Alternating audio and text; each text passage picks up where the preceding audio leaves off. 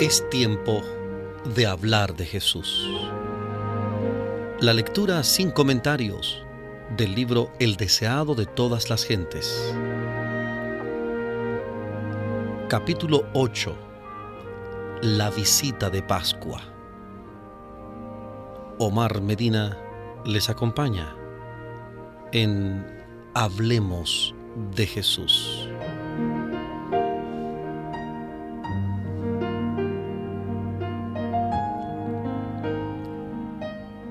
Entre los judíos, el año duodécimo era la línea de demarcación entre la niñez y la adolescencia.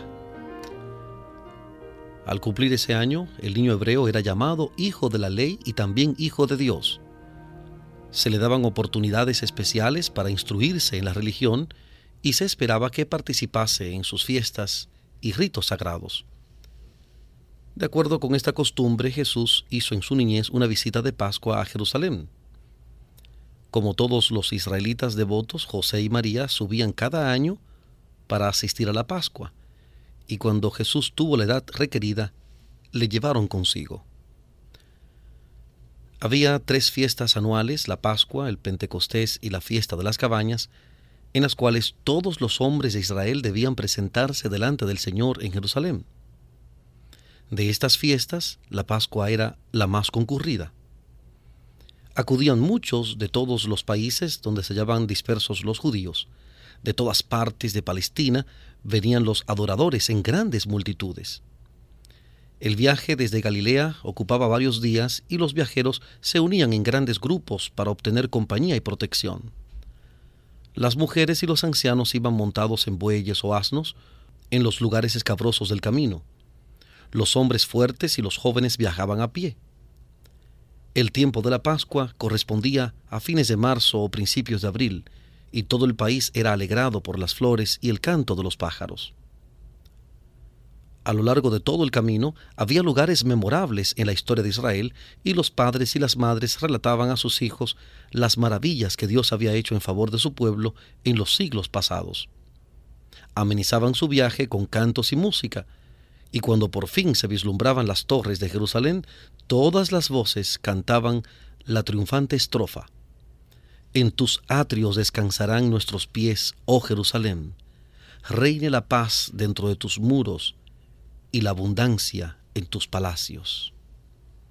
El libro de Salmos capítulo 122 versículos 2 y 7. Salmos 122, 2 y 7. La observancia de la Pascua empezó con el nacimiento de la nación hebrea. La última noche de servidumbre en Egipto, cuando aún no se veían indicios de liberación, Dios le ordenó que se preparase para una liberación inmediata. Él había advertido al faraón del juicio final de los egipcios e indicó a los hebreos que reuniesen a sus familias en sus moradas. Habiendo asperjado los dinteles de sus puertas con la sangre del cordero inmolado, habían de comer el cordero asado, con pan sin levadura y hierbas amargas. Hacían de comerlo, dijo, ceñidos sus lomos, sus zapatos en sus pies y su bordón en su mano, y lo comerán apresuradamente. Es la Pascua de Jehová. Éxodo capítulo 12, versículo 11. Éxodo 12, 11.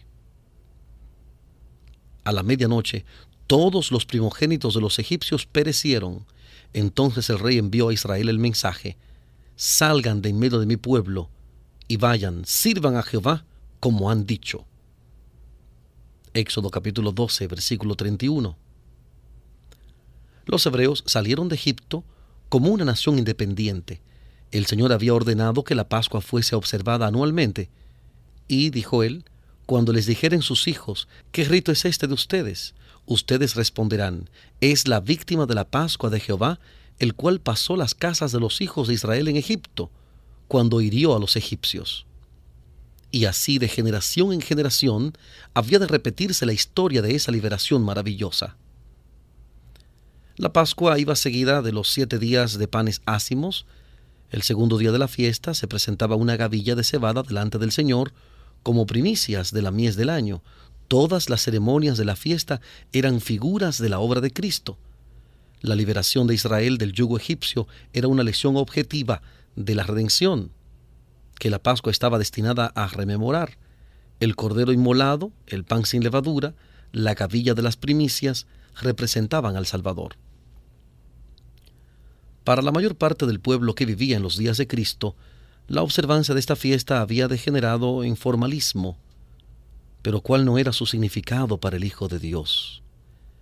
Por primera vez el niño Jesús miraba el templo, veía a los sacerdotes de albos vestidos cumplir su solemne ministerio, contemplaba la sangrante víctima sobre el altar del sacrificio, juntamente con los adoradores, se inclinaba en oración mientras que la nube de incienso ascendía delante de Dios. Presenciaba los impresionantes ritos del servicio pascual. Día tras día, veía más claramente su significado. Todo acto parecía ligado con su propia vida. Se despertaban nuevos impulsos en él. Silencioso y absorto, parecía estar estudiando un gran problema el misterio de su misión se estaba revelando al Salvador.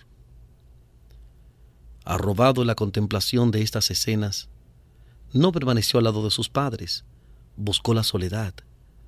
Cuando terminaron los servicios pascuales, se demoró en los atrios del templo y cuando los adoradores salieron de Jerusalén, él fue dejado atrás.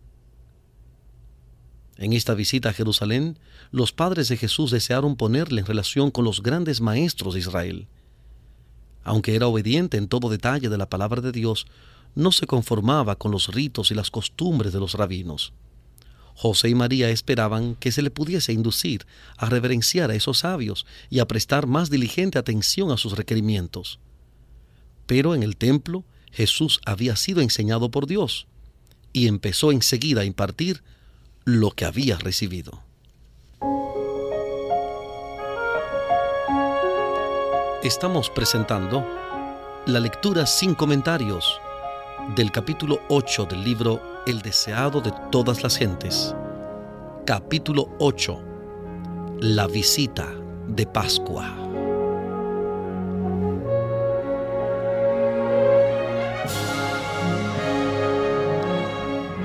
En aquel tiempo, una dependencia del templo servía de local para una escuela sagrada semejante a las escuelas de los profetas. Allí rabinos eminentes se reunían con sus alumnos y allí se dirigió el niño Jesús. Sentándose a los pies de aquellos hombres graves y sabios, escuchaba sus enseñanzas. Como quien busca sabiduría, interrogaba a esos maestros acerca de las profecías y de los acontecimientos que entonces ocurrían y señalaban el advenimiento del Mesías. Jesús se presentó como quien tiene sed del conocimiento de Dios. Sus preguntas sugerían verdades profundas que habían quedado oscurecidas desde hacía mucho tiempo y que sin embargo eran vitales para la salvación de las almas. Al paso que cada pregunta revelaba cuán estrecha y superficial era la sabiduría de los sabios, les presentaba una lección divina y hacía ver la verdad desde un nuevo punto de vista. Los rabinos hablaban de la admirable exaltación que la venida del Mesías proporcionaría a la nación judía. Pero Jesús presentó la profecía de Isaías y les preguntó qué significaban aquellos textos que señalaban los sufrimientos y la muerte del Cordero de Dios. Los doctores le dirigieron preguntas y quedaron asombrados al oír sus respuestas. Con la humildad de un niño repitió las palabras de la Escritura dándoles una profundidad de significado que los sabios no habían concebido. De haber seguido los trazos de la verdad que él señalaba, habrían realizado una reforma en la religión de su tiempo. Se habría despertado un profundo interés en las cosas espirituales. Y al iniciar Jesús su ministerio, muchos habrían estado preparados para recibirle. Los rabinos sabían que Jesús no había recibido instrucción en sus escuelas, y sin embargo su comprensión de las profecías excedía en mucho a la suya. En este reflexivo niño Galileo discernían grandes promesas. Desearon asegurárselo como alumno a fin de que llegase a ser un maestro de Israel. Querían encargarse de su educación convencidos de que una mente tan original debía ser educada bajo su dirección. Las palabras de Jesús habían conmovido sus corazones, como nunca lo habían sido por palabras de labios humanos. Dios estaba tratando de dar luz a aquellos dirigentes de Israel y empleaba el único medio por el cual podían ser alcanzados. Su orgullo se habría negado a admitir que podían recibir instrucción de alguno. Si Jesús hubiese aparentado tratar de enseñarles, habrían desdeñado escucharle. Pero si lisonjeaban de que le estaban enseñando, o por lo menos examinando su conocimiento de las Escrituras. La modestia y gracia juvenil de Jesús desarmaba sus prejuicios. Inconscientemente se abrían sus mentes a la palabra de Dios y el Espíritu Santo hablaba a sus corazones. No podían sino ver que su expectativa concerniente al Mesías no estaba sostenida por la profecía. Pero no querían renunciar a las teorías que habían halagado su ambición. No querían admitir que no habían interpretado correctamente las escrituras que pretendían enseñar. Se preguntaban unos a otros, ¿cómo tiene este joven conocimiento no habiendo nunca aprendido? La luz estaba resplandeciendo en las tinieblas, mas las tinieblas no la comprendieron, como dice Juan 1.5. Juan 1.5. Mientras tanto, José y María estaban en gran perplejidad y angustia. Al salir de Jerusalén habían perdido de vista a Jesús y no sabían que se había quedado atrás. El país estaba entonces densamente poblado y las caravanas de Galilea eran muy grandes. Había mucha confusión al salir de la ciudad. Mientras viajaban, el placer de andar con amigos y conocidos absorbió su atención y no notaron la ausencia de Jesús hasta que llegó la noche. Entonces, al detenerse para descansar, echaron de menos la mano servicial de su hijo. Suponiendo que estaría con el grupo que los acompañaba, no sintieron ansiedad.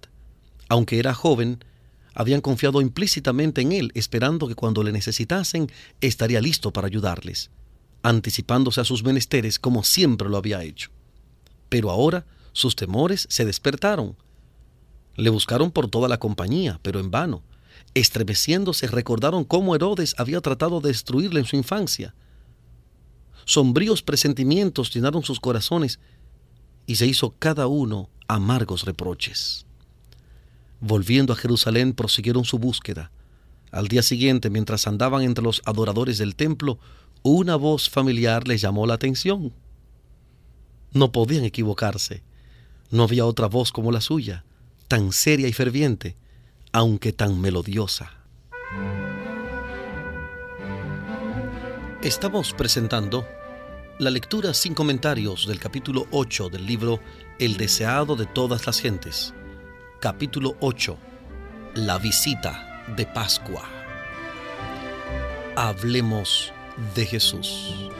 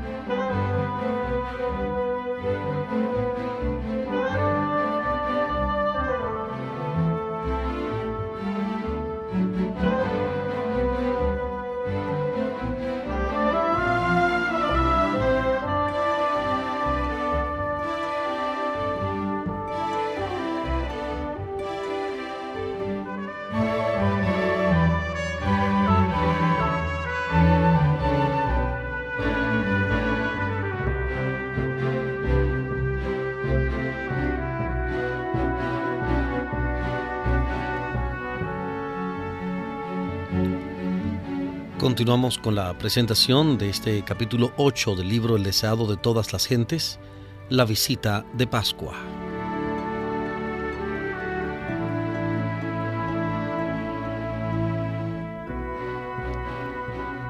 En la escuela de los rabinos encontraron a Jesús. Aunque llenos de regocijo, no podían olvidar su pesar y ansiedad. Cuando estuvo otra vez reunido con ellos, la madre le dijo, con palabras que implicaban un reproche, Hijo, ¿por qué nos has hecho así? He aquí tu padre y yo te hemos buscado con dolor. ¿Por qué me buscaban? contestó Jesús. ¿No sabían que en los negocios de mi padre me conviene estar? Y como no parecían comprender sus palabras, él señaló hacia arriba. En su rostro había una luz que los admiraba la divinidad fulguraba a través de la humanidad. Al hallarle en el templo, habían escuchado lo que sucedía entre él y los rabinos, y se habían asombrado de sus preguntas y respuestas. Sus palabras despertaron en ellos pensamientos que nunca habrían de olvidarse. Y la pregunta que les dirigiera encerraba una lección. ¿No sabían, les dijo, que los negocios de mi padre me conviene estar? Jesús estaba empeñado en la obra que había venido a hacer en el mundo, pero José y María habían descuidado la suya. Dios les había conferido mucha honra al confiarles a su Hijo. Los santos ángeles habían dirigido los pasos de José a fin de conservar la vida de Jesús. Pero durante un día entero habían perdido de vista a aquel que no debían haber olvidado un momento. Y al quedar aliviada su ansiedad, no se habían censurado a sí mismos, sino que le habían echado la culpa a él. Era natural que los padres de Jesús le considerasen como su propio hijo. Él estaba diariamente con ellos, en muchos respectos su vida era igual a la de otros niños, y les era difícil comprender que era el Hijo de Dios. Corrían el peligro de no apreciar la bendición que se les concedía con la presencia del Redentor del mundo. A pesar de verse separados de Él, y el suave reproche que sus palabras implicaban, estaban destinados a hacerles ver el carácter sagrado de su cometido. En la respuesta que dio a su madre, Jesús demostró por primera vez que comprendía su relación con Dios. Antes de su nacimiento, el ángel había dicho a María, Este será grande y será llamado Hijo del Altísimo, y le dará el Señor Dios el trono de David su padre, y reinará en la casa de Jacob por siempre. Lucas capítulo 1, versículos 32 y 33. Lucas 1, 32 y 33. María había ponderado estas palabras en su corazón. Sin embargo, aunque creía que su hijo había de ser el Mesías de Israel, no comprendía su misión. En esta ocasión no entendió sus palabras, pero sabía que había negado que fuera hijo de José y se había declarado hijo de Dios. Jesús no ignoraba su relación con sus padres terrenales, desde Jerusalén volvió a casa con ellos y les ayudó en su vida de trabajo. Ocultó en su corazón el misterio de su misión, esperando sumiso el momento señalado en que debía emprender su labor. Durante 18 años después de haber aseverado ser hijo de Dios, reconoció el vínculo que le unía a la familia de Nazaret y cumplió los deberes de hijo, hermano, amigo y ciudadano. Al revelársele a Jesús su misión en el templo, rehuyó el contacto de la multitud. Deseaba volver tranquilamente de Jerusalén con aquellos que conocían el secreto de su vida. Mediante el servicio pascual, Dios estaba tratando de apartar a sus hijos de sus congojas mundanales y recordarles la obra admirable que Él realizara al librarlos de Egipto. Él deseaba que viesen en esta obra una promesa de la liberación del pecado. Así como la sangre del Cordero inmolado protegió los hogares de Israel, la sangre de Cristo había de salvar sus almas. Pero podían ser salvos por Cristo únicamente en la medida en que por la fe se apropiaran la vida de Él. No había virtud en el servicio simbólico, sino en la medida en que dirigía a los adoradores hacia Cristo como su Salvador personal. Dios deseaba que fuesen inducidos a estudiar y meditar con oración acerca de la misión de Cristo. Pero, con demasiada frecuencia, cuando las muchedumbres abandonaban a Jerusalén, la excitación del viaje y el trato social absorbían su atención y se olvidaban del servicio que habían presenciado. El Salvador no sentía atracción por esas compañías.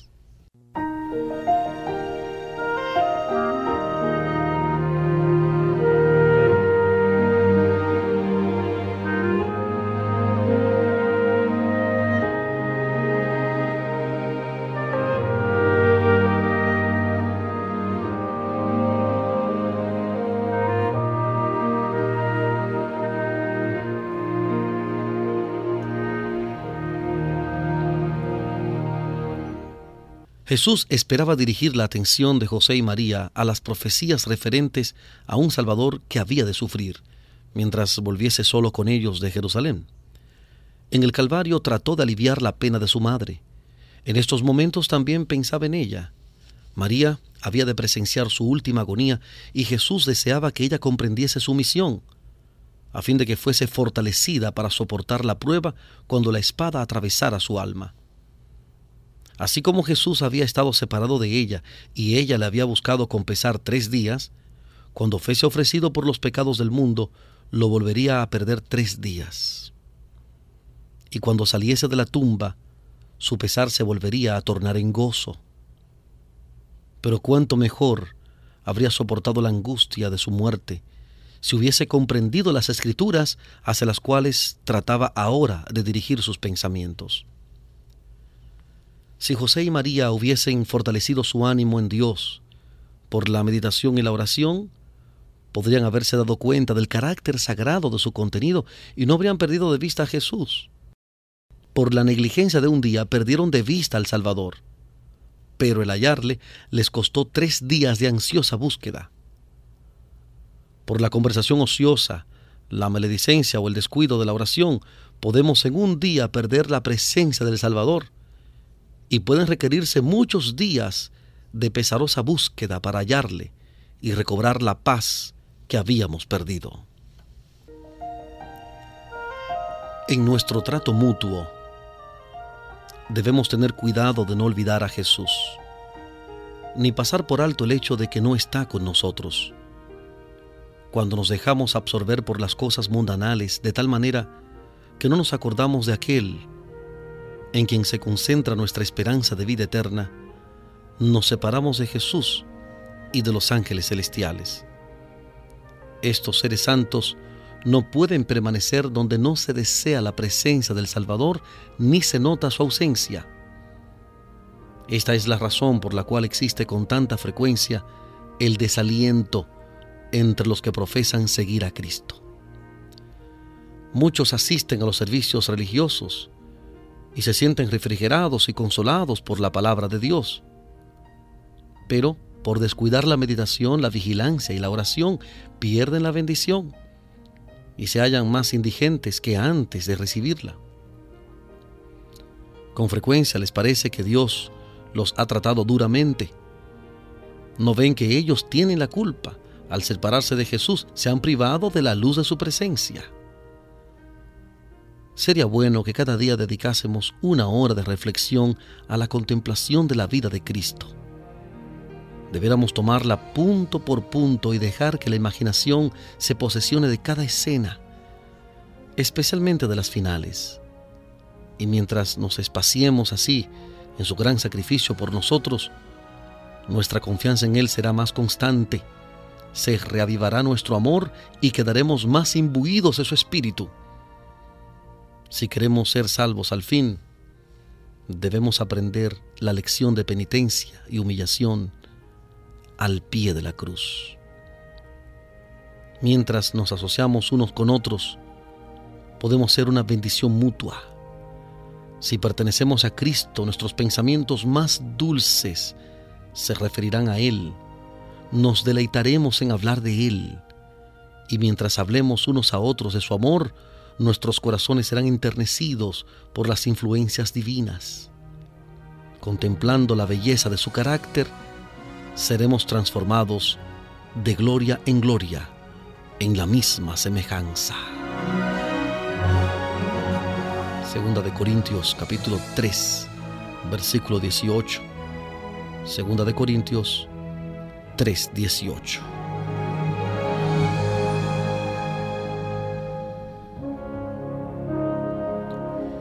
Hemos presentado la lectura sin comentarios del capítulo 8 del libro El deseado de todas las gentes, capítulo 8, la visita de Pascua.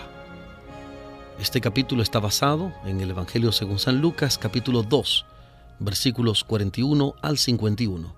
Lucas 2, 41 al 51.